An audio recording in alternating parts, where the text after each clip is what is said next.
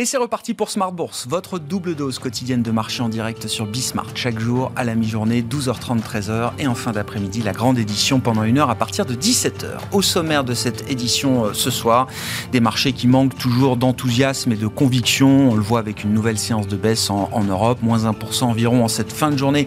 Pour les actions euh, européennes, on reste dans les niveaux qu'on connaît depuis quelques jours, hein, entre 6004 et 6500 points pour euh, le CAC 40, après le, le rebond qui a été initié sur la deuxième deuxième partie du, euh, du mois de mai. Des euh, investisseurs qui seront euh, attentifs, bien sûr, au grand rendez-vous de la semaine qui aura lieu demain, à savoir la communication de la Banque Centrale Européenne après sa réunion du Conseil des gouverneurs. La BCE qui ne devrait pas délivrer de hausse de taux au sens strict sur cette réunion de demain, mais qui devrait baliser ou continuer de baliser le chemin pour une première hausse de taux sans doute le 21 juillet prochain, qui sera la date de son meeting sous suivant la BCE qui va également confirmer la fin des achats nets d'actifs. Après euh, un chiffre d'inflation qui est encore chaud hein, euh, en zone euro, à la première estimation pour le mois de mai ressorti à plus de 8% et marque sans doute les esprits des banquiers centraux euh, en Europe, alors que sur le plan macro, c'est un peu backward looking, mais on va quand même pas se priver d'une bonne nouvelle. Le chiffre de croissance au premier trimestre a été fortement révisé à la hausse. Il y a des effets spécifiques qui expliquent cette révision à 0,6% pour la croissance du premier trimestre en zone euro, notamment l'effet Irlande avec l'intégration des données irlandaises, on a vu le PIB irlandais bondir de plus de 10% sur le premier euh, trimestre, qui explique en grande partie euh, la, révision à la hausse. On était sur une, estimation euh, en deuxième lecture de 0,3% pour le PIB en zone euro au premier trimestre, et donc estimation finale à 0,6%. Voilà pour les, sujets de, marché et les sujets macro avec nos invités dans quelques instants. On parlera également des entreprises, hein, pas mal de warnings qui s'allument en ce moment, alors que quelques grandes entreprises françaises tiennent cette semaine leur journée investisseur. C'est le cas par exemple de Pernod Ricard ou encore de Kering qui euh, prendra la parole demain devant la communauté des analystes et des investisseurs. Et puis dans le dernier quart d'heure, grande question, on essaiera d'en faire le tour en 12 minutes avec le chef économiste de Pictet Asset Management. Où va la mondialisation? Est-ce la fin de la mondialisation? Quelle mondialisation peut-on attendre euh, désormais dans un, monde multipolaire? La secrétaire au Trésor américaine a développé euh, fin avril dans un de ses discours le concept de friendshoring, l'idée que l'on peut euh, continuer, continuer d'optimiser ces chaînes de valeur, ces chaînes de production, mais dans des zones ou dans des euh, États euh, amis, ce qui limite évidemment un peu le concept de mondialisation et de réduction permanente des coûts. Rendez-vous donc à 17h45 avec Patrick Zeffel, chef économiste de Pictet Asset Management, qui sera avec nous par téléphone.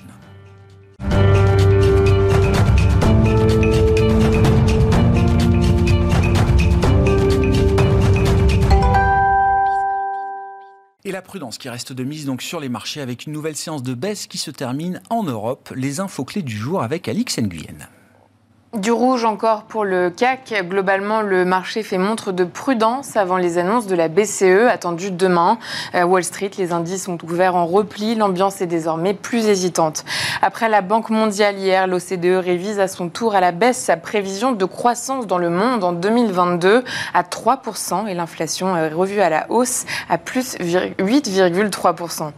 Euh, Janet Yellen, ex-présidente de la Fed et actuelle secrétaire au Trésor, s'est exprimée hier devant la commission des finances finances du Sénat, qualifiant d'insoutenable le niveau d'inflation aux États-Unis. Vendredi, les prochains chiffres de l'inflation américaine seront donc suivis avec attention. Sur le marché des rendements souverains américains, on remarque un nouvel épisode de tension. Les bons du Trésor à 10 ans repassent à nouveau au-dessus du seuil symbolique de 3%. Parmi les quelques variations significatives du jour, on retient la hausse de 5% de Renault, alors que le constructeur automobile a commencé à racheter ses propres actions dans le cadre d'un programme qui débutait aujourd'hui et qui peut s'étendre jusqu'au 14 juin. Total Energy profite de la nouvelle progression des cours du brut, le Brent évoluant à 121,7 dollars le baril en milieu d'après-midi. Euh, retournement de tendance pour Crédit Suisse à la hausse après le repli de ce matin. Après une année noire en 2021, la banque a souffert de la volatilité des marchés, euh, de faibles flux de clientèle euh, et du désentêtement des clients en avril et mai dans sa division de banque d'investissement. Le tout devrait entraîner une perte au deuxième trimestre. En dehors du CAC se trouvent les plus fortes baisses du jour, à l'image de Corian qui chute de près de 11% sous l'effet d'informations du Parisien quant à des plaintes de familles contre le gestionnaire de maisons de retraite, notamment pour mise en danger de la vie, de la vie d'autrui et homicide involontaire. Tendance, mon ami, deux fois par jour à 12h30 et 17h, les infos clés de marché avec Alix Nguyen dans Smart Bourse sur Bismart.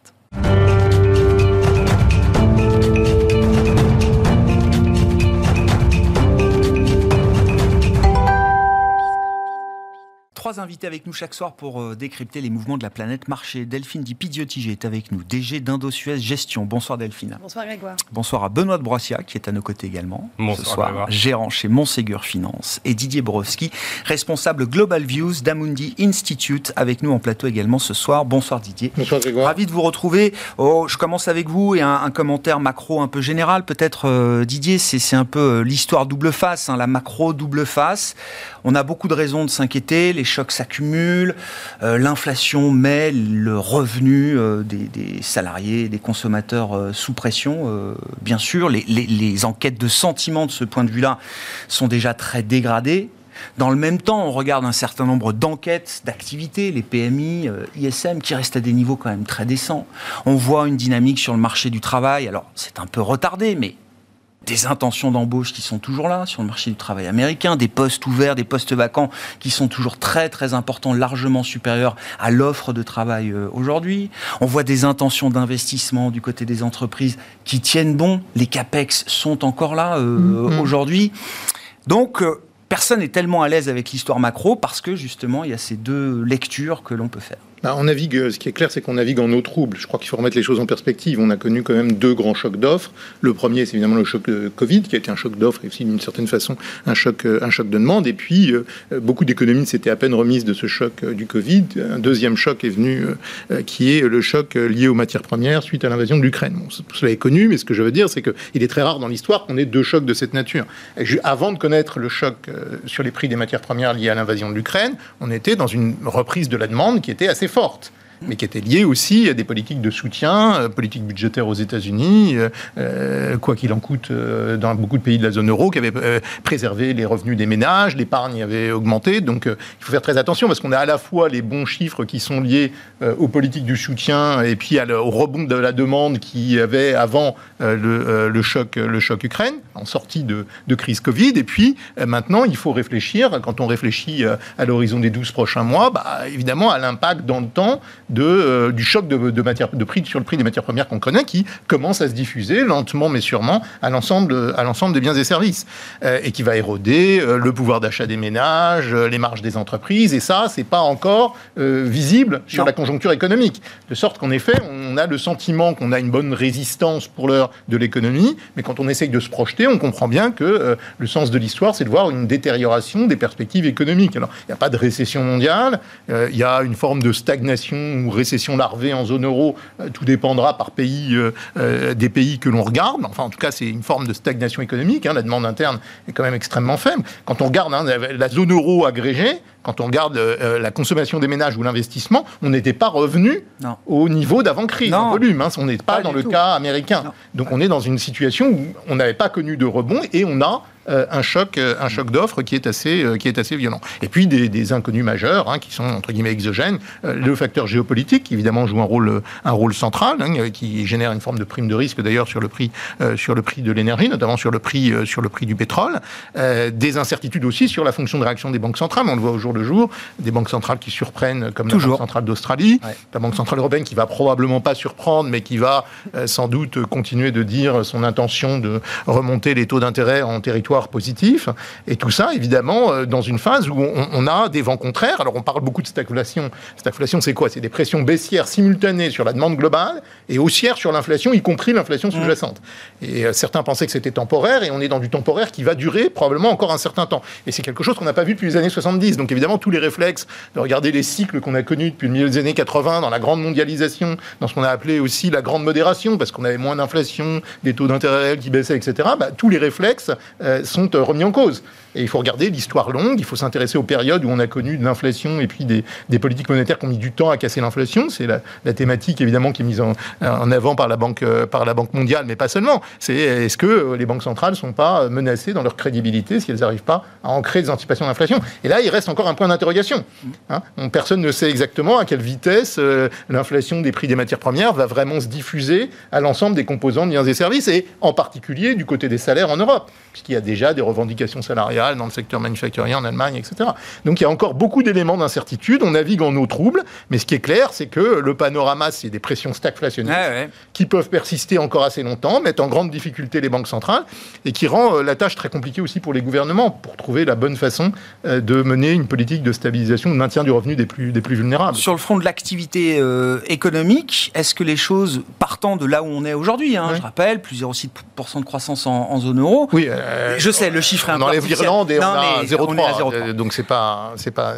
Est-ce que ça peut se dégrader à quelle vitesse est-ce que ça peut se dégrader? Est-ce que les 2,9, 3% de croissance, là prévu par les, institutions internationales, est-ce que c'est un chiffre qui est, qui, qui, euh, rassemble euh, un consensus euh, aujourd'hui Bon. Est-ce qu'il faut regarder Alors, il faut faire très attention à la croissance mondiale, parce que tout le monde parle de la, de la, de la, croissance mondiale, notamment avec la diffusion de, des, des, perspectives de la Banque mondiale, mais qui résonne avec des pondérations à taux de change courant. On c'est un peu technique, mais ça, ça, ça donne des, des, des, croissances mondiales qui sont plus faibles que celles qu'on a en tête quand c'est calculé par l'OCDE ou D'accord. Mais donc ça, c'est un biais statistique, peu importe. Mais fondamentalement, sur, sur la croissance, qu'il faut avoir en tête, c'est pas les moyennes annuelles de cette année, parce qu'elles sont, elles sont peu significatives, elles sont tirées par ce qu'on a connu en fin d'année dernière et, et, au début de cette année. C'est l'acquis de croissance de début voilà, d'année. Ça n'a pas, embarqué pour. Je crois que ça n'a pas grand sens. Il faut, se projeter sur euh, quelle va être la croissance en fin d'année, à la fin de l'année prochaine, compte tenu de ce qu'on voit. Et là, ce qu'on voit, c'est qu'on va avoir euh, une croissance euh, proche de zéro en trimestre sur trimestre dans certains pays de la zone euro au cours du deuxième et du troisième trimestre.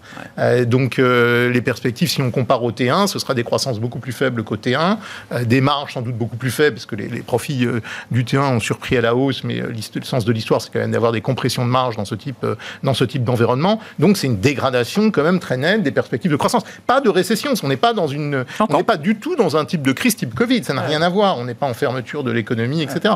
Mais euh, on est sur un choc euh, des fondamentaux de la demande domestique, avec moins de soutien de la politique budgétaire, mais enfin la politique budgétaire peut quand même soutenir le revenu des plus, euh, des plus, euh, des plus vulnérables. un durcissement des conditions monétaires, même si c'est un durcissement lent des, des conditions monétaires, bah, tout ça c'est compliqué. Hmm. C'est compliqué. Delphine, du point de vue des marchés, est-ce que la, la, description que fait Didier est intégrée aujourd'hui dans les prix, dans les valorisations? Tranquille comme question, très facile. Faut bien qu'on discute des vrais sujets de oui, temps en temps. Tout à fait. Euh, alors c'est toujours très compliqué de savoir qu'est-ce qui est vraiment intégré ou pas intégré. Clairement, le marché aujourd'hui n'intègre pas un risque euh, de récession euh, fort. alors bon, c'est pas non plus le scénario principal. Ce que hein. nous dit C'est pas le scénario. Pas, par contre, la récession dure comme ça. Ce qui est, ce qui est, en fait, ce qui est intéressant dans les marchés, c'est qu'ils vont toujours un tout petit peu plus loin que la réalité. Ils testent toujours un peu plus loin pour des raisons techniques, pour des raisons aussi de positionnement, etc. Euh, donc on peut imaginer qu'à un certain moment, il pousse un tout petit peu le scénario sur un scénario un peu plus noir, même si c'est pas notre scénario principal, pour revenir sur un scénario plus classique. Plus classique parce que là, euh, on est complètement euh, en ligne avec Didier, c'est que globalement, la, vraie inconnue, c'est l'année prochaine. Mm. Est-ce qu'on a les moyens de recréer la croissance en Europe et, dans les pays développés l'année prochaine mm. C'est c'est cette question-là. Alors aujourd'hui, on a un peu d'espoir avec la Chine, et peut-être qu'on en, reviendra. Oui, oui, on parlera de la Chine. C'est cet aspect-là. Euh, qui, va mettre en place des, plans de relance, enfin qui est en train d'ailleurs de mettre en place des plans de relance. Mais euh, au-delà de ça, qu'est-ce qu'on prévoit pour l'année prochaine? Et, est-ce que réellement, euh, ce, qui, est anticipé, enfin ce qui est en tout cas prévu et communiqué par les banques centrales et les gouvernements est complètement crédible? Donc je pense que ce qui est intéressant, c'est que le marché teste en effet ces banques mmh. centrales, teste ces gouvernements. On peut aller beaucoup plus bas sur les marchés, tout n'est pas complètement intégré. Mmh. et clairement, là, ben, c'est ce que vous évoquiez au début, c'est autant de, manière euh, top-down, les prévisions sont quand même plutôt relativement euh, pessimiste, quoi. Et, alors que bottom-up, finalement, c'est plutôt, ça reste quand même plutôt positif. Quand on voit les révisions de bénéfices par action là, qui sont toujours à la hausse en, weekly, sur la, semaine dernière, on a toujours des hausses de révision de, d'augmentation de, bénéfices par action sur la fin de l'année. Euh, d'ailleurs, bah, à noter que les bancaires, hein, qui étaient plutôt. Euh, oui, mais comment, comment on l'explique? Enfin, je veux dire, il n'y a, pas une forme d'aveuglement ou est-ce qu'il n'y a pas un trop de, trop de retard d'une certaine manière dans le réajustement donné, de ces, donné, prévisions ça, y a question aux gérants analystes. L'un et l'autre, souvent la vérité entre les deux. Hein. Donc euh, forcément, on peut imaginer qu'à un moment donné, il y aura peut-être une inflexion. Après, évidemment, mais quand on regarde sur ces bénéfices par action, il y a un biais sectoriel évident. On sait bien, il y a l'énergie. Malgré tout, en dehors de l'énergie, on voit quand même que les, les, révisions sont quand même plutôt à la hausse. Euh, il y a plus de révisions à la hausse qu'à la baisse euh, sur les autres secteurs. Et donc les warnings dont on va parler, qui font l'actualité, qui font beaucoup de bruit, vous dites c'est pas encore euh, une généralité pour l'ensemble des entreprises, des secteurs d'avertir sur des résultats moins importants que prévu, ou voire une baisse des résultats à venir. Non, c'est vrai qu'on a, on a été un peu surpris euh, encore une fois côté bottom-up, parce que on s'est dit quand même que la situation, elle est, depuis maintenant quelques mois, hein, depuis euh, le début de cette euh, guerre en Ukraine, il y, a, y, a, quand même un flou sur les anticipations, en tout cas notamment en Europe, hein, mais, mais, qui est plus global finalement aujourd'hui. Et, et, finalement, des entreprises qui ont surpris quand même globalement sur les T1, hein, sur, sur, alors même si le T1 était très peu impacté sur cette que la partie guerre en Ukraine, c'était vraiment la fin du T1, mais et, donc c'est pour ça que les résultats qui, qui, vont arriver sur le deuxième trimestre, ça sera intéressant de voir. Mais mal malgré tout, avec ce qu'on voit dans les publications des, entreprises, sur, et, enfin en tout cas sur, les, euh, sur la communication des entreprises, globalement, c'est pas, euh, c'est pas négatif. Parce que, parce que on est toujours quand même dans cette réouverture qui est liée au Covid. On, est, on, a une sorte d'écran de fumée où, à court terme, euh, on, a, on a, on a l'impression que l'économie va bien parce que, je prends juste un exemple, pour partir en vacances qui n'a pas acheté un billet d'avion et qui ne s'est pas dépêché d'acheter un billet d'avion en sachant que les prix étaient en train de monter, donc on se dépêche d'acheter avant que ça monte. Bah, c'est typiquement le réflexe quand il y a de l'inflation, de se dire j'ai un peu de liquidité aujourd'hui, je veux quand même en profiter pour l'été, pour je vais acheter tout de suite mon billet d'avion, en tout cas je vais faire attention parce que euh, les prix sont en train de monter. Donc ça c'est typiquement le mécanisme qui, euh, qui anime le marché aujourd'hui, mais qui n'est pas pérenne. Qui est ça c'est one-off. qui est clairement un court terme. Ce qui sera intéressant, c'est de voir la rentrée. Vraiment, de voir la situation à la rentrée, après cette période un peu de... De revanche d'accalmie de, de, l'été, entre guillemets, euh, pour euh, bah, des, euh, bah, une population qui a été quand même confinée pendant mm. des années et en tout cas privée de certaines choses depuis, depuis 2020. Et qui avait accumulé une épargne, je pense que c'est oui, bien sûr. Exactement. Oui, oui. Mais c'est au cœur de tout, les arbitrages du consommateur. Alors, je trouvais que l'exemple de Target, là, était quand même intéressant depuis un mois maintenant. Ça fait déjà deux warnings en série en trois semaines pour, pour Target. Qu'est-ce que vous comprenez derrière l'avertissement de, de, Target euh, Benoît Est-ce qu'il y a une lecture un peu globale à faire euh, Moi, je comprends quand même que la question de la gestion des stocks, là, que l'environnement opérationnel, même sans faire le pari d'une récession euh, générale immédiate, sujet de l'inflation, des tensions sur l'offre qui persistent, des changements de, consommation et des évolutions de la, consommation aux États-Unis, ça pose quand même des vrais problèmes opérationnels pour des groupes de grande consommation aujourd'hui. Oui, manifestement, il y a des vrais sujets d'ordre opérationnel pour euh, des groupes, en particulier, j'ai envie de dire, sur le segment de la consommation dite discrétionnaire, où il peut y avoir des arbitrages de consommation qui peuvent s'opérer, d'autant plus lorsque ces groupes euh, opérant dans le secteur de la consommation discrétionnaire ont bénéficié d'un report de consommation positif mmh. lors de la phase Covid, où, étant confinés, on s'est davantage penché sur des biens de consommation puisqu'on ne pouvait pas consommer de services et naturellement ça a dopé l'activité. L'autre phénomène important c'est que ce sont des groupes dans la consommation euh, discrétionnaire, dans la distribution euh, de, matériel électronique ou euh, d'articles de grande consommation, sont des groupes qui généralement ont des marges assez faibles. Donc naturellement, lorsque vous avez un certain nombre de coûts qui augmentent très fortement, euh, vous avez une marge brute qui est plutôt faible. Euh, le premier effet que vous observez, c'est un pincement de votre marge. Et puis enfin, dernier élément, ce sont des activités sur lesquelles les stocks dans l'électronique euh, sont des stocks qui perdent en valeur très rapidement potentiellement parce qu'il y a des nouvelles générations de produits, des nouveaux téléphones, etc. Il faut avoir la dernière génération. Donc vous vous lancez dans des campagnes promotionnelles pour écouler vos stocks plus rapidement lorsque vous vous retrouvez avec un excès de stock. C'est le cas dans l'électronique, c'est le cas dans le textile.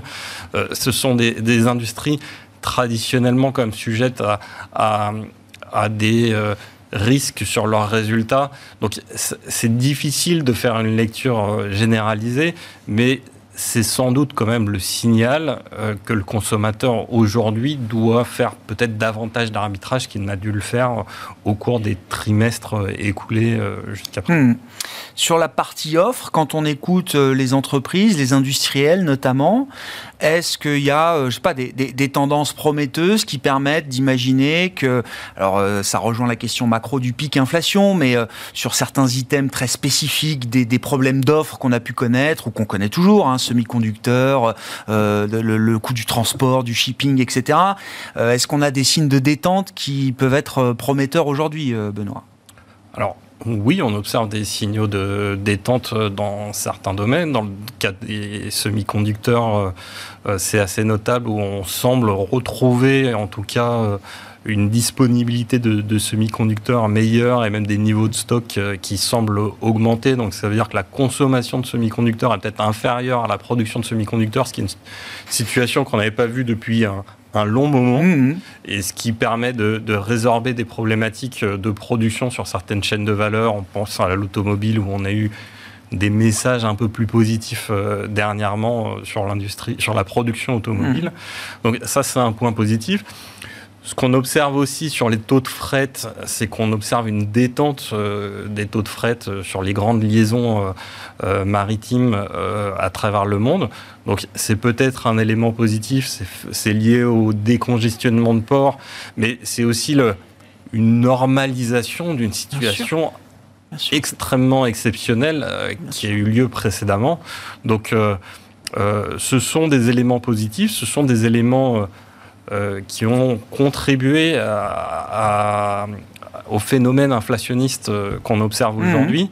Euh, maintenant, bah, on a tous les phénomènes de second tour sur l'inflation qui sont quand même bel et bien là et qui sont sans doute, qui vont sans doute perdurer longtemps, comme d'ailleurs certains phénomènes qu'on pouvait considérer comme transitoires ont duré beaucoup plus que ce qu'on l'anticipait initialement. Mais sur la partie semi-conducteur, là, à l'instant T, au moment où on se parle, euh, la, production de semi-conducteurs arrive à rattraper peut-être la consommation euh, aujourd'hui. C'est pas le cas de tous les segments. Il faut, faudrait oui, oui, segment par segment. Mais ce qu'on observe sur certains segments de semi-conducteurs, c'est qu'on observe une remontée des stocks.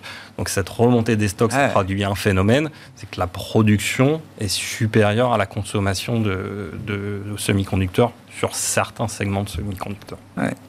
Est-ce que la Chine va être le, chevalier blanc de cette année 2022, euh, Delphine? Vous avez l'idée qu'à ce stade, alors qu'on attendait beaucoup de la Chine en début d'année, alors qu'on a été beaucoup déçu par la Chine depuis le début de l'année, vous dites à ce stade, c'est peut-être euh, une source d'espoir, en tout cas une source d'espoir qu'il faut euh, qu'il faut pas négliger pour la suite. Mm. Pourquoi? La Chine a été assez contracyclique finalement depuis le Covid puisqu'elle s'en est bien tirée cette année de, de Covid, puisqu'elle n'a pas été en récession. Euh, donc l'année euh, suivante, c'est-à-dire l'année 2021, elle a été portée par l'ensemble du rebond extraordinaire des autres économies. Et c'est le moment, euh, le meilleur timing pour passer ces réformes qui sont clairement contracycliques. Donc, et, de réformer le marché immobilier qui a eu un impact majeur. Ça a été une crise, c'est une crise sans précédent sur le marché immobilier chinois. C'est le plus gros marché du monde, hein, le marché immobilier chinois quand même. Si on prend les grands marchés, mi bout à bout, c'est le plus gros marché du monde. Et, et en termes de contribution à la croissance. Si euh, la Chine contribue à un quart de la croissance mondiale et que le marché immobilier, chinois, c'est aussi 20% ou, 25% de la croissance chinoise, c'est sûr que c'est énorme dans la, dans la contribution de la croissance globale. Donc, alors que bah, ils ont commencé euh, assez rapidement à, travailler sur ce euh, dégonfler ce, ce, marché immobilier, bon, probablement qu'ils voulaient aller beaucoup plus loin, mais aujourd'hui, ils sont plus portés par la croissance mondiale. Clairement, il y a un ralentissement et, et il y a aussi des échéances importantes à la fin de l'année, qui sont très importantes euh, bah, pour le président Xi Jinping. Et il faut, il faut absolument faire bonne figure. Alors, est-ce qu'ils arriveront à 5,5 Personne n'y croit, 2% de croissance, personne n'y croit. Euh, ils vont tout faire quand même pour, euh, pour, avoir une croissance euh, assez importante. Et ils ont les moyens de le faire. Ils ont les moyens de le faire. Donc, il, suffit juste, alors, il suffit juste, c'est facile, hein, ils ont quand même cassé la consommation via l'immobilier, ça a été un crack sans précédent. Il faut savoir aussi en Chine bah, que l'épargne des Chinois est principalement, je crois, c'est à 80% sur l'immobilier. donc, il y a une, hein. diversification aussi à faire sur, la, sur la partie épargne. C'est ce qu'ils essayent de faire, d'ailleurs, en, faisant la promotion des actions aussi locales, etc. Donc, bon, petit à petit, ça se met en place. Mais là, les actions qui sont en train d'être mises en place, et c'est pas nouveau, hein, ça fait maintenant quelques mois, mais là, ça s'accélère. Bon, probablement, on est quand même sur un, un, bon, bon élan pour, un, bah, peut-être euh, relancer un peu la, croissance chinoise et puis entraîner euh, probablement le reste du monde. Et qu'à voir l'impact que ça a tout de suite sur les matières premières, euh, sur le pétrole. Dès qu'il y a eu l'annonce que la Chine faisait quelques réformes, bah, du, tout de suite le pétrole repaye parce qu'on se dit, bah, ça y est, ça, ça, et la demande va, va repartir, etc. Bon, il y a d'autres facteurs, hein, mais c'est un des facteurs les plus importants dernièrement. Et, et, et, globalement, ça n'arrange pas nos histoires d'inflation, clairement, ça c'est sûr. Mais ça arrange, en tout cas, nos histoires microéconomiques pour les entreprises qui sont très présentes aussi en Chine et euh, qui sont impactées euh, par, par, ce qui se passe en Russie. Euh, et, globalement, sur la partie micro, c'est quand même un accélérateur de croissance, même si ben, ben enfin, la, plus grosse demande, c'est quand même, ça reste la demande américaine. La demande chinoise, elle pèse de plus en plus. Ah bah oui, et puis surtout pour des gros pays européens, enfin l'industrie allemande, le luxe français, etc. Il faut quand même que la demande chinoise mm. soit, soit rendez-vous. Donc vous dites la bonne nouvelle, c'est qu'il y aura, il y aura plus de demandes en provenance de Chine pour des produits ou des industries euh, européennes. La contrepartie, c'est que ça fera pas baisser l'inflation euh, des matières premières. Sur les matières premières, ça sera pas le cas. Sur le fait de un peu dégonfler là, le stress qu'il y a sur les chaînes d'approvisionnement et euh, tous ces euh, containers qui étaient bloqués mmh. euh, dans les ports chinois, bon, là, globalement, ça va quand même se, c'est en train de se, se, normaliser et probablement que ça, ça va se normaliser. Les, les, les, prix, quand même, globalement, des matières premières devraient, à un moment donné, se, se, se, normaliser. Même si la demande chinoise est un tout petit peu plus importante, malgré tout, le reste est, est quand même sous pression. donc, globalement, moi, je pense que, que ça peut être une, une vraiment très bonne nouvelle sur, bah, sur les prochains mois, voire. et, et un des moteurs nécessaires. Parce que, en fait, la vraie question, c'est quels, quels, vont être les moteurs pour l'année prochaine de la croissance euh, Aujourd'hui, on ne hmm. peut pas se dire que sur l'Europe ou les États-Unis, euh, d'avoir une croissance à 2% avec une inflation euh, qui, est, qui est trois fois, enfin, qui sera, qui sera beaucoup supérieure à l'année prochaine. 2%, ça sera, c'est suffisant, c'est pas suffisant. La croissance potentielle, elle n'est pas suffisante et on n'y sera même pas la croissance potentielle. Donc, quels sont les moteurs pour relancer? C'est la vraie question. Il y a la partie, en, en, tout cas, économie chinoise qui peut, qui peut relancer. Et puis, euh, mais euh, il y a toutes ces, parties des plans de relance. Euh, je pense à Repower EU, par exemple, en Europe, mais d'autres plans qui sont en train de se mettre en place dans différents pays qui vont dans ce sens-là, qui sont dans la transition énergétique. Et clairement, peut-être aussi, là, pour le coup, pour l'Europe, la guerre en Ukraine a été un, accélérateur, enfin, même si à ce point, c'est pas le cas, un accélérateur de la transition énergétique. Hmm. Est-ce que la Chine, est-ce qu'on peut euh, imaginer que la Chine euh, soit une locomotive là pour le reste du monde Comme le disait Delphine, les prochains trimestres? il y, a, il y, a des bonnes nouvelles sur le plan macro. Je pense que le, le fait d'abandonner les mesures sanitaires, c'est un facteur qui va faire redémarrer mécaniquement quand même la consommation des ménages, même s'il ne faut pas s'attendre à un rebond euh, spectaculaire contraction d'activité au deuxième trimestre euh, auto-infligée d'une certaine façon, rebond de la croissance dans la deuxième partie de l'année et l'année prochaine, pas un rebond spectaculaire, il faut avoir en tête que la croissance potentielle chinoise aussi elle baisse, hein, parce que c'est un phénomène mondial, y compris, euh, y compris, en Chine, mais on peut s'attendre en effet à ce que ce soit un moteur en fait, entre guillemets, de la croissance, euh, de croissance locale, donc un facteur de résilience de l'économie mondiale. Quand on regarde les, chiffres d'économie mondiale, il faut avoir en tête que États-Unis et Europe, ça va rester faible, ça va ralentir, les États-Unis vont ralentir, mm, hein, mm. assez nettement probablement d'ici le milieu de l'année prochaine. Euh, la zone euro va être dans une phase de quasi-stagnation, comme on l'a dit euh, tout à l'heure. Donc le fait qu'on ait certains pays, qui, euh, et dont la Chine, qui puissent connaître une meilleure activité économique dans la deuxième partie de l'année, c'est un facteur, c'est un facteur plutôt rassurant. Alors ceci dit, c'est vrai qu'il y a le contre-prix, le, oui, le revers, inflation, le, revers, oui, détente, c'est vrai sur les chaînes de valeur. On attend de voir dans quelle mesure ça peut se normaliser. Je pense qu'il ne faut pas non plus rêver d'une normalisation rapide. Hein. Ça peut se détendre, mais à partir de niveau d'un niveau de stress exceptionnel sur les chaînes, sur les chaînes de valeur maintient sans doute de prix du, du, pétrole assez, à un niveau assez élevé. Et ça, plus les prix d'énergie restent à un niveau assez élevé, plus ça augmente la probabilité d'effet de second tour. Euh, dans les pays, euh, notamment dans les pays avancés, alors soit via euh, des revendications salariales, soit via un processus de diffusion hein, des, prix à l'ensemble des prix des biens et services. Donc c'est quand même pas neutre d'avoir ce type, ce type de configuration dans la deuxième partie de l'année. On va, on va rester quand même avec une thématique inflation très importante et dans les pays avancés, malgré le rebond de l'économie chinoise, avec une thématique de ralentissement économique. Donc la thématique stagflation, si vous voulez, elle est là et elle va rester là. Elle va rester sur le devant de la scène. Avec et, et, c'est d'autant plus important que pour la zone euro, une des vraies problématiques, c'est l'inflation matière première et l'inflation importée. Euh, ça veut dire qu'il n'y a pas d'espoir de voir euh, l'inflation en zone euro euh, se refroidir rapidement.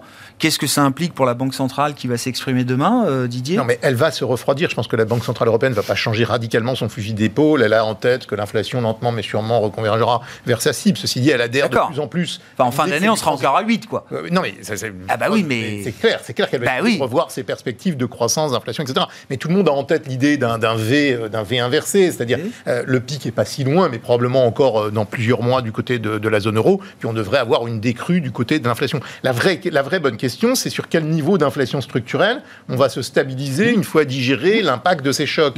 Et nous, notre sentiment, c'est que le niveau d'inflation structurelle est en, train de grimper. Pour des raisons de mondialisation, de deuxième mondialisation, d'une mondialisation qui n'a rien à voir avec celle qu'on a connue, parce qu'on n'optimise plus uniquement euh, les coûts, pour des raisons de chaîne de valeur qui vont probablement, donc, dans cette configuration, continuer de peser durablement euh, sur les prix. Euh, donc, tout cela, ça va, ça va être un élément qui va sans doute maintenir l'inflation à un niveau plus élevé. Et puis, on va voir d'une façon ou d'une autre des réactions des salaires. Hein. donc, des effets de second tour, c'est c'est pas une question de quand, c'est ça va se matérialiser plus ou moins. C'est ça la grande question. On les a vus aux États-Unis, on les verra dans certains pays, euh, dans certains pays européens. C'est plus qu'une question de, mois ou de, ou de trimestres. Hmm. Donc on va se stabiliser sur des niveaux d'inflation bien au-dessus des niveaux des banques centrales. C'est ça le sujet. Pas les niveaux de 7-8%. Mais donc ça veut dire que l'histoire de la BCE, c'est pas juste sortir des taux négatifs. Mais non, il va falloir se caler sur un oui, mais c'est le débat quand même. bien sûr. et, ça, c'est pas un narratif sur lequel ils, euh, auquel ils vont adhérer très rapidement. Mais ils sont obligés bien de préparer le terrain au fait que ça puisse être le cas. Je veux dire, à force de revoir à la hausse leurs prévisions d'inflation et d'avoir des modèles qui les mènent, mmh. euh, qui les mènent nulle part, ils sont bien obligés d'ancrer, enfin,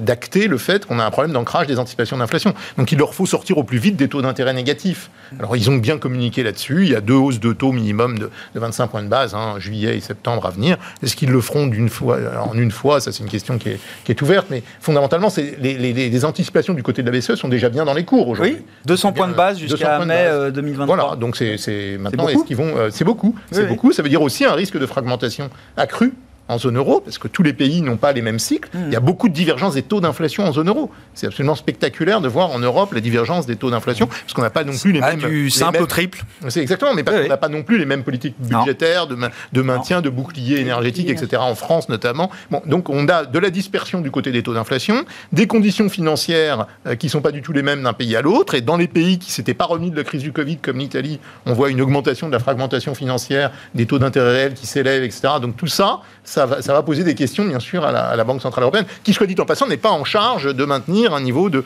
fragmentation financière inchangé, mais qui va sans doute peser quand même dans, euh, dans la balance pour éviter un durcissement trop rapide des conditions, des conditions financières. Il y a pas, ce qu'il faut bien avoir en tête, c'est qu'il n'y a pas de bonne politique économique dans ce type de configuration.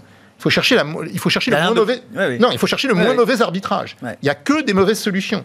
La question, c'est quelle est la moins mauvaise solution pour éviter euh, que la situation se dégrade dans les années qui viennent? Mm. Et c'est probablement un mix avec des politiques euh, fiscales qui permettent de maintenir le revenu des ménages euh, les plus fragiles, des actions ciblées mais réversibles, en supposant que ce qu'on voit sur les prix, c'est temporaire, pour éviter la matérialisation des effets de second tour. Parce que si les effets de second tour se matérialisent vraiment durement, bah, la Banque centrale sera obligée d'aller beaucoup plus fort en termes de durcissement monétaire. Et là, on risque de rentrer dans une vraie boucle stagflationniste type années 70.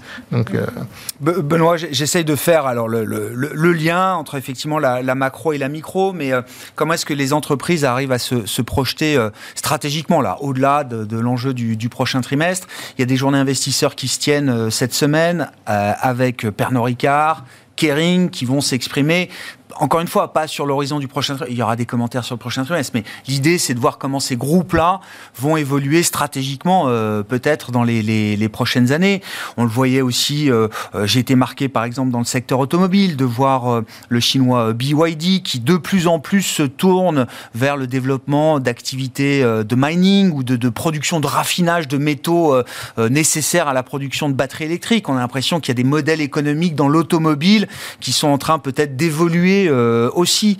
Euh, ST Micro dans les semi-conducteurs veut être indépendant à 40% euh, pour son approvisionnement en carbure de silicium et donc il y aura un site en Europe de raffinage pour permettre à ST Micro d'être indépendant sur cette matière première clé pour les semi-conducteurs. On sent bien qu'il y a quand même des stratégies d'entreprise qui évoluent là. Alors, il y a des stratégies d'entreprise qui évoluent. Après, je pense qu'il y a autant de stratégies d'entreprise qu'il y a d'entreprises. Oui, j'ai cité quelques exemples pour donner un peu de couleur. Mais, mais, c'est vrai que c'est un, vrai phénomène. Et après, ce qui est intéressant, euh, enfin, ce sur quoi il est intéressant de s'interroger, c'est quels sont les comportements des entreprises dans une configuration, somme toute, très incertaine. Mm. Alors, les entreprises ont fait de la preuve au cours des différentes crises euh, passées de leur agilité. Il y a eu une agilité quand même assez forte de toutes les entreprises qui ont su traverser les crises euh, de façon euh, assez remarquable, je pense, rétrospectivement. il y a certes eu des aides d'État avec les PGE ou les équivalents qui ont pu aider un certain nombre d'entreprises, mais de manière générale, il y a quand même eu une très forte agilité de, du segment des entreprises. Maintenant, la vraie question, c'est quand vous engagez des investissements qui sont des investissements pluriannuels, quel est votre coût du capital alors que vous ne connaissez absolument pas le niveau des taux d'intérêt tel qu'il sera euh, dans 2-3 ans. Mm. euh, quelle, est, quelle est aussi euh, la tendance de croissance? Quelle sera votre pricing power, votre capacité à refacturer à vos consommateurs l'inflation si elle est amenée à perdurer? Et donc, est-ce qu'il y a des comportements attentistes de la part de certaines entreprises qui peuvent aussi considérer qu'il y a eu euh, un emballement sur certaines matières premières avec une question de disponibilité à court terme de ces matières premières qui renchérit d'autant le projet d'investissement parce que les prix de vos matières premières ont, flambé. Et je pense par exemple aux promoteurs immobiliers qui peuvent s'interroger euh, sur certains programmes immobiliers mmh. aujourd'hui euh, dans une configuration d'inflation très forte des coûts de la construction. Euh, est-ce qu'il faut différer ces programmes ou est-ce qu'il faut quand même les mener parce qu'on est dans une spirale inflationniste qui perdure et, l'opportunité, elle est présente et euh, il y a toujours une demande qui est là qu'il faut adresser. Donc il y a, beaucoup d'incertitudes, il n'y a pas de... Il n'y a pas de règle absolue. Il y a une tendance probablement de fond euh, en faveur de, euh, d'une certaine rechorisation, c'est-à-dire d'une de, chaînes de valeur qui soient un peu plus euh, rapprochées, qui soient euh, peut-être plus simples. et il y a des forces structurellement plutôt inflationnistes alors qu'elles avaient été désinflationnistes, c'est-à-dire une mondialisation qui devient plus une régionalisation d'une mmh. part, mmh. et d'autre part la prise en compte de critères environnementaux et sociaux qui ont un impact évident sur euh, bah, le, le, coût de, les coûts de production et donc euh, le pricing, le prix que je vais pratiquer pour mes produits et services auprès de mes clients. Ah ouais. On réfléchit plus uniquement à la recherche du, meilleur coût dans l'absolu. Enfin, il y a d'autres dimensions qui entrent en compte aujourd'hui. Pour les entreprises qui s'expriment, là, alors Pernod Ricard a commencé à s'exprimer aujourd'hui. Qu'est-ce qu'on retient de la vision stratégique de Pernod Ricard euh, On retient euh, d'abord et avant tout, je pense qu'il y a une constance stratégique. C'est une entreprise euh, qui a toujours eu à cœur de continuer à, investir, à capturer le, potentiel de croissance de ces marchés avec un algorithme de croissance qui fonctionne assez bien autour de marques phares, avec de nouvelles marques qui sont introduites, qui sont introduites des marchés émergents qui contribuent de façon incrémentalement plus importante année après année mm. et euh, que euh, Pernod Ricard adresse très bien avec euh, des dépenses de soutien aux marques toujours constantes dans le temps pour permettre à ces marques de, de continuer d'être les marques privilégiées par les consommateurs lorsqu'ils ont envie de se faire plaisir, envie d'un moment de, convivialité, puisque c'est un, mot-clé de, de, la journée investisseur mm. qui se tient aujourd'hui. Et de façon générale, c'est un groupe qui vous indique que son ambition de croissance euh, est plutôt relevée dans le haut de sa fourchette de 4 à 7 mais... Pour de la croissance structurelle moyen terme, hein, c'est ça, hein, c'est pas pour celle du trimestre. Hein, c'est une ambition, euh, c'est pas une guidance, donc c'est une ambition à moyen terme euh, de viser le, 4 à 7% sachant que il y, a, y, a, un effort de premiumisation de la gamme de Pernod Ricard. Il y a en plus un, aujourd'hui, en tout cas, un phénomène inflationniste un peu plus important. Donc, c'est assez logique qu'on évolue plutôt dans la borne haute euh, de cette fourchette. Hmm.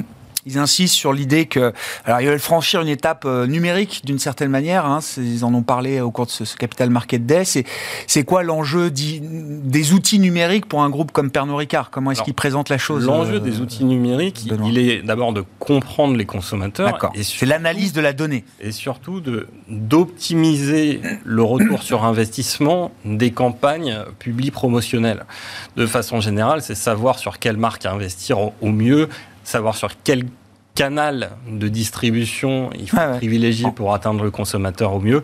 Donc c'est l'efficience de la dépense et le retour sur investissement de la, de la dépense. Ce que font très bien des groupes comme L'Oréal, par exemple, c'est ça, ou d'autres dans ce secteur euh, premium. Tous les groupes de, de grande consommation qui, ou de luxe d'ailleurs qui, qui ont des résultats euh, euh, excellents. Hmm savent très bien leverager la donnée euh, pour optimiser au mieux leurs euh, dépenses euh, publicitaires. Bon, il y a un côté tech quand même derrière ce savoir-faire de ces groupes de, consommation discrétionnaire. Delphine, comment on investit là aujourd'hui? Enfin, quelles sont les décisions qu'on a envie de, prendre? Sachant, enfin, je dis vous, mais globalement, tout le monde est prudent. Enfin, tout le monde a été prudent, au moins plus ou moins en tout cas ces derniers mois. Oui, alors ce qui est euh, quand même bien, côté positif dans ces marchés agités, c'est qu'il y a des opportunités. Donc, euh, qui dit volatilité dit opportunité. Et euh, clairement, bah, il faut mm, renforcer bah, nos convictions, hein. donc les, thématiques de long terme, que ça soit sur toute la, partie transition énergétique, que ça soit donc, donc l'énergie renouvelable, mmh. qui a été fortement impactée, qui va peut-être rester d'ailleurs impactée pendant un moment. Exxon est au plus haut historique aujourd'hui. Hein pour vous donner le contrepoint De, de là où en est le marché, euh, d'une certaine et puis, euh, alors justement, bah, par rapport à euh, toute la partie pétrolière, majeure pétrolière, et ce qui est intéressant aussi de voir, c'est de, de, de, savoir dans quel environnement on est. Si on pense que l'inflation va durer, ce qui est globalement plutôt le cas, hein, ça va durer quand même encore quelques temps, une inflation élevée, donc largement supérieure à ce que anticipent les banques centrales, ce qui est intéressant de voir, c'est si l'inflation, elle est plutôt en augmentation ou plutôt en diminution, mais sachant qu'elle est sur des niveaux élevés, on va dire au-dessus de 3%. Mmh. Et en fonction de ça, euh, si on a dépassé le pic d'inflation, c'est pas les mêmes investissements que si on est. Oui. Donc, donc, mais on sent bien que ça approche. Voilà. Peut-être pas dans, tout de suite, mais euh, d'ici septembre, on peut l'espérer. Sur la zone euro, probablement. Et globalement, on n'est pas loin des pics d'inflation. Donc, dans, une, dans un environnement d'inflation élevé et qui en, en décroissance, clairement, les, le pétrole n'est pas forcément un bon investissement. après, la sphère pétrolière, peut-être, mais c'était le passé. Et qu'on regarde statistiquement, ça a été plutôt un bon investissement. Dans, mais pour vous, c'est déjà joué. Mais c'est déjà joué largement. Et donc là, il faut vraiment voir le next step. Et, et, je, reboucle, bon, et je finirai là-dessus. Euh, je sais qu'on est un peu. Euh, on a du. On n'a pas beaucoup de temps. Si, bah, on en a ce qu'il faut, mais allez-y, allez-y, Delphine. Mais globalement, je reboucle quand même sur cette transition qui a, changement de paradigme, avec bah, des, euh, un monde qui était dominé par l'énergie bah, euh, pétrolières et donc on appelle les pétrostètes, les pétro-États, avec demain euh, des, ce qu'on appelle des électro-États, même si le terme n'est pas forcément très très bien choisi, mais bon, électro-États, et qui on retrouve dans ces électro-États, et ça, fait, ça, reboucle avec ce qu'on a dit tout à l'heure, c'est l'énergie de demain pour, les matières, pour, pour les, la matière première pour euh, les batteries, pour les cellules photovoltaïques, mmh. pour l'éolien, etc. Qui fournit ça aujourd'hui? Bah, La Chine. La Chine notamment. pas que la Chine. non, pas, que la Chine. Il y a beaucoup d'autocratie. Non, oui. Beaucoup d'autocratie. Il n'y a pas tellement de démocratie. Il y a, l'Australie dans la démocratie. Donc, il, y a, il faut jouer le futur. Et le futur, c'est ça. Et ça, je pense que l'ensemble des économies en sont bien euh, conscientes. Donc, comment on joue cette transition? Euh, dans une, Donc, encore une fois, et pour boucler là-dessus, dans, cet dans cet environnement euh, inflationniste, clairement, il faut investir dans les actions.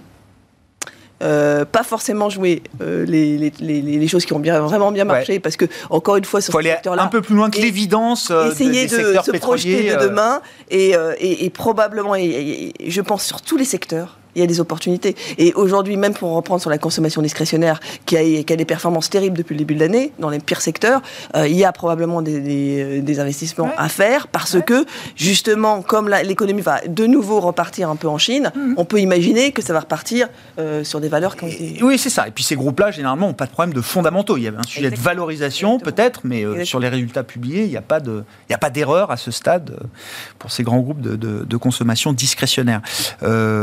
Euh, comment on réfléchit là en termes de, logique d'investissement? Est-ce qu'il y a un nouveau régime de marché euh, à attendre euh, bah, Prudence, prudence c'est l'évidence. Prudence. L'incertitude est élevée et on n'est pas certain qu'on a atteint encore le, pic du côté des taux d'intérêt, même s'il nous semble que les risques sont devenus plus symétriques.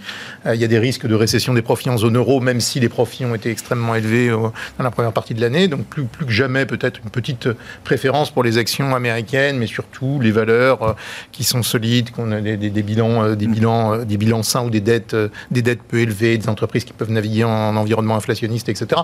Il y a sans doute aussi des opportunités pour se positionner sur des valeurs qui sont sensibles à la croissance chinoise, par exemple. Et il y aura euh, probablement des opportunités aussi pour se repositionner sur certains pays émergents. Mais attention, il y a quand même de nombreux pays émergents qui, qui vont souffrir ah toujours de la, de la, des, effets macroéconomiques de la, de la, de, la montée des prix de, de l'énergie et de l'alimentation.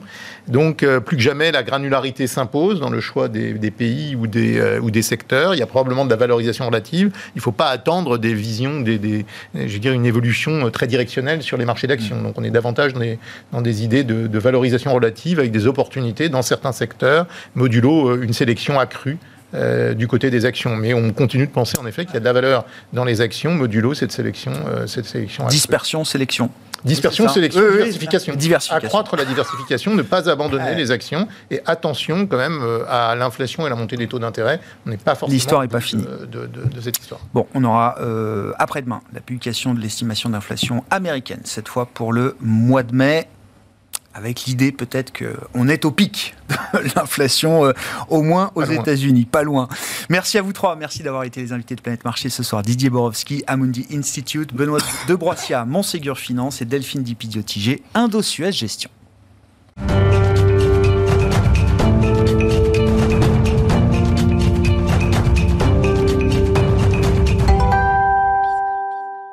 Le dernier quart d'heure de Smart Bourse chaque soir, c'est le quart d'heure thématique avec une grande question ce soir autour de la mondialisation. Est-ce la fin de la mondialisation? Et sinon, où va la mondialisation euh, à partir d'aujourd'hui? Nous en parlons avec Patrick Zweffel, qui est chef économiste de Pictet Asset Management, avec nous à distance par téléphone. Patrick, bonsoir et bienvenue. Merci beaucoup d'être euh, d'être avec nous. Oui, c'est la grande question du moment. Je vous la repose, euh, Patrick. Est-ce que c'est la fin de la mondialisation telle qu'on l'a connue depuis plusieurs décennies maintenant Il faut peut-être rappeler d'ailleurs quelles ont été les grandes étapes et les grandes tendances, les grandes dynamiques qui ont construit la mondialisation telle qu'on l'a connue jusqu'à aujourd'hui et quelle peut être une nouvelle forme de mondialisation euh, demain Nous avons 10 minutes pour essayer de répondre à ces questions, euh, Patrick. Bonsoir, ben, merci d'abord euh, beaucoup pour m'avoir dans votre émission. Oui, effectivement, grande question. Je crois que je crois que vous avez raison. On entend beaucoup l'idée que la globalisation est finie. Je crois que ça vient de, des conséquences de la pandémie. Il y a beaucoup de pays qui ont parlé de réduire leur dépendance à d'autres pays en ramenant leur chaîne de production chez eux, par exemple. Mais mon point de vue est effectivement que la, la globalisation est loin d'être finie, voire euh, absolument pas morte. Elle a ralenti, c'est euh, à peu près certain, mais euh, elle va rester, elle va rester effectivement sous une forme différente, comme vous le suggériez. J'ai envie de dire d'abord pourquoi est-ce que la globalisation est importante? je crois qu'elle est, elle est importante parce que d'une part, elle augmente l'efficacité, la compétition, qu'elle affecte des grandes grandeurs, euh, enfin des grandes variables économiques comme la croissance, l'inflation, et donc par conséquent détermine évidemment l'allocation d'actifs pour les investisseurs. Donc c'est un, un, thème qui est clé. Et la, la déglobalisation, dans ce contexte-là, ferait euh, évidemment un monde qui serait, ferait du monde un système qui serait largement euh, moins efficace.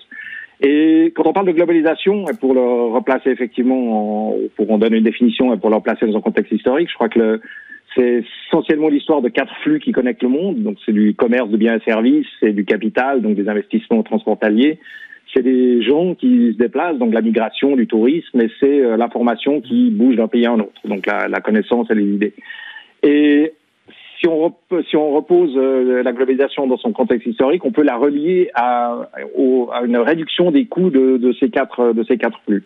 Mmh. Euh, et je crois qu'elle elle commence, elle commence au 19e siècle, plutôt vers la fin du 19e siècle, avec un gros saut dans le, le commerce mondial qui survient avec euh, avec la machine à vapeur, qui réduit évidemment le coût de, de transport des biens d'un pays à un autre. La deuxième grande vague, elle vient euh, beaucoup plus tard, au début des années 1990, avec la, la réduction du coût de diffusion de l'information, donc l'un de ces quatre l'un de ces quatre flux, et grâce notamment au développement d'Internet, qui permet évidemment un échange beaucoup plus efficace des idées euh, et de la connaissance. Et en parlant à la fois de ce qui se passe maintenant et de ce que pourrait être évidemment le futur de la globalisation, c'est que je crois qu'on vient à peine de commencer la, la troisième vague hmm. avec la réduction du coût d'être en face à face. Donc le, la réduction du, euh, euh, du coût euh, qui, euh, qui a été exa exacerbé avec, le, avec la pandémie, où, qui, où on a réalisé effectivement qu'un certain nombre de, d'emplois du service ne nécessitaient pas forcément ouais euh, à avoir des, des gens qui, euh, qui échangeaient en face à face. Donc ça, ça permet en fait à beaucoup d'activités de service d'être maintenant produites dans un pays, mais finalement être consommées dans un autre. Donc on, on a les exemples historiques de call center, euh, d'analyse informatique, qui, euh, où les, les, développements informatiques sont faits dans un pays mais consommés dans un autre. Et c'est ce qu'on a appelé, ou c'est ce qu'on appelle maintenant la, la migration virtuelle ou, ou, la télémigration.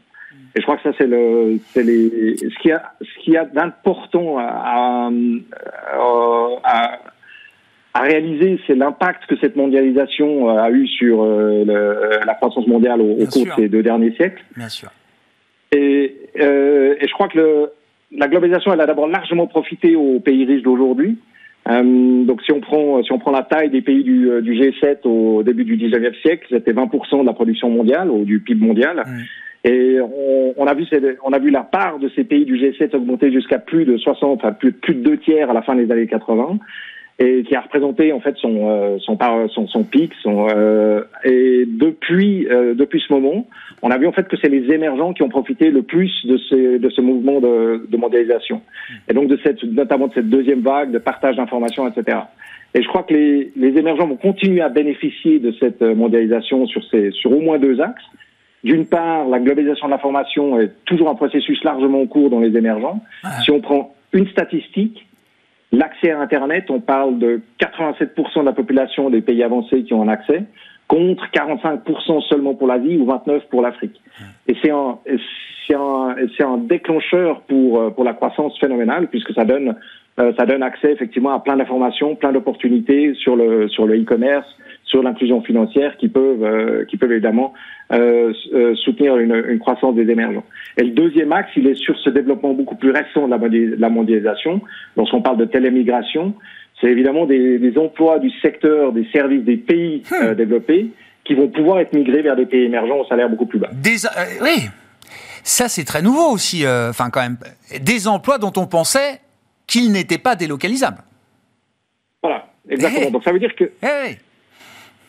Oui, c'est absolument. Ça veut dire que c'est euh, bon. On, on, a une partie. On a déjà eu une partie des, des, euh, des d'emplois de service. Enfin voilà, j'appelais les, les, call centers ou les informatiques. Bien sûr, l'IT, oui, oui. Voilà. Oui. Et puis, euh, mais c'est vrai que ce qu'il y a, ce qu'il y a de nouveau, en tout cas sur l'emploi, enfin sur le, l'emploi des, des, services, euh, bah, c'est que d'une part, la pandémie nous a donné une meilleure vue sur euh, bah, quels sont les quels sont les emplois pour lesquels euh, finalement le face-à-face qu'on pensait être indispensable n'est pas absolument indispensable. Ouais.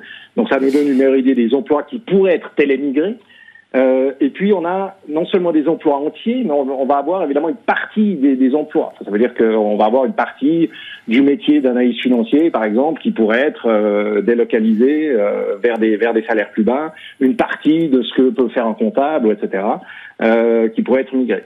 C'est une première je pense que c'est une première transformation euh, importante et qui va euh, qui va bénéficier encore une fois aux, euh, aux pays émergents qui ont évidemment les capacités à fournir ces donc l'éducation va devenir un, un, thème important. Enfin il l'a toujours été mais encore plus.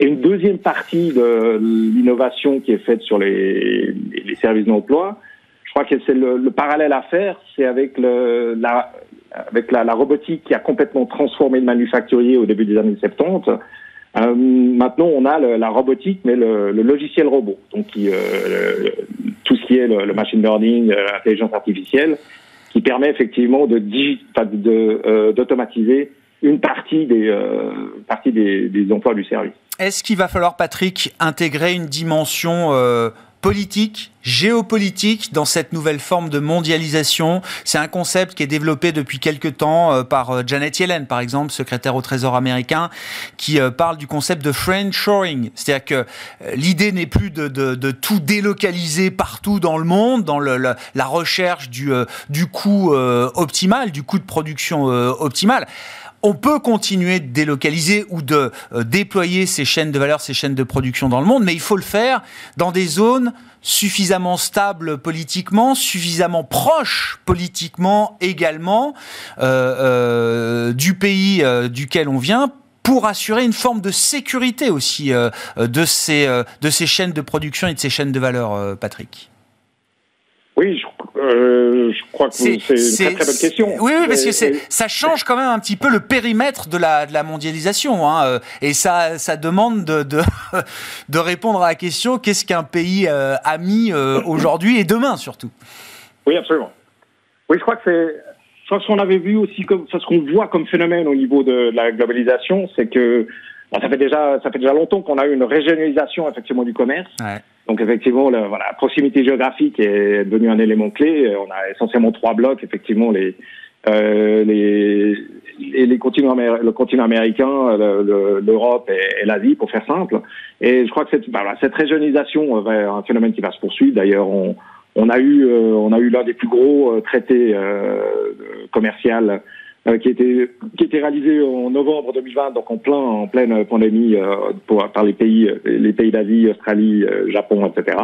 Donc donc on voit cette cette tendance à la régionalisation. En plus de ce concept-là, je crois que ce que la pandémie nous a nous a appris, c'est il faut absolument se méfier d'avoir des chaînes de production qui dépendent euh, qui dépendent trop d'une seule ou d'un seul d'une seule région ou d'un seul pays. Et je crois que ce que vous amenez là avec la dimension géopolitique, c'est évidemment ce que nous a appris la, la guerre en, en Ukraine et l'exposition euh, l'exposition européenne à, à l'énergie russe, par exemple, qui, euh, qui montre bien que euh, d'avoir un seul, effectivement, un seul fournisseur d'un bien qui, le, le, lendemain, peut devenir, effectivement, un, un, ennemi ou en tout cas difficile de, difficile de, de, de, traiter avec, effectivement, faire repenser le concept. Alors je dirais là-dessus, oui, le, le, concept de friendshoring fait sens. Maintenant, il est dangereux. Enfin, je crois pas dangereux dans le sens où eh euh, il, est, il est dangereux dans le sens où évidemment, il va réduire évidemment le, réduire l'efficacité, euh, ah l'efficacité mondiale, etc. Euh, mais je pense qu'on peut, on peut pas ignorer effectivement le, le fait qu'on aura une partie de friendshoring. Alors, ce que ou de ou de nearshoring, ça veut dire une, une régionalisation, qui reste en concept quelque part toujours supérieur à l'idée de relocalisation pure, puisque de relocaliser vraiment dans votre pays, euh, surtout lorsque les marchés de l'emploi sont, sont tendus, va faire qu'augmenter effectivement vos coûts de production, réduire vos marges et, et votre productivité. Donc à la limite, le, le second best ou le, le deuxième, la deuxième ah, meilleure solution serait effectivement ce friendshoring. Maintenant, je pense qu'il devrait, il devrait euh, non seulement économiquement, mais euh, enfin ou politiquement euh, être, être réduit à des secteurs dits stratégiques. Ça veut dire euh, des secteurs type technologie, type euh, tout ce qui est tout ce qui va être services services médicaux, enfin ou, ou, ou produits médicaux. Euh, le problème qu'on voit ou qu'on peut imaginer, et c'est là où ça deviendrait dangereux, c'est qu'effectivement l'idée de friendshoring euh, devienne, un concept valable pour tous les secteurs, tous les biens, etc., ou tous les services. Bon, merci beaucoup euh, Patrick pour cet éclairage, ces éléments de réflexion autour de l'histoire de la mondialisation qui ne s'arrête pas, vous le dites euh, aujourd'hui, mais qui va continuer sans doute sous une nouvelle forme avec une, une nouvelle euh, étape de, de mondialisation devant nous. Patrick Zweffel qui était avec nous par téléphone, je le rappelle, chef économiste de Pictet Asset Management, invité du quart d'heure thématique de Smart Bourse ce soir. Voilà pour cette émission. Nous nous retrouvons demain en direct à 12h30 sur Bismart.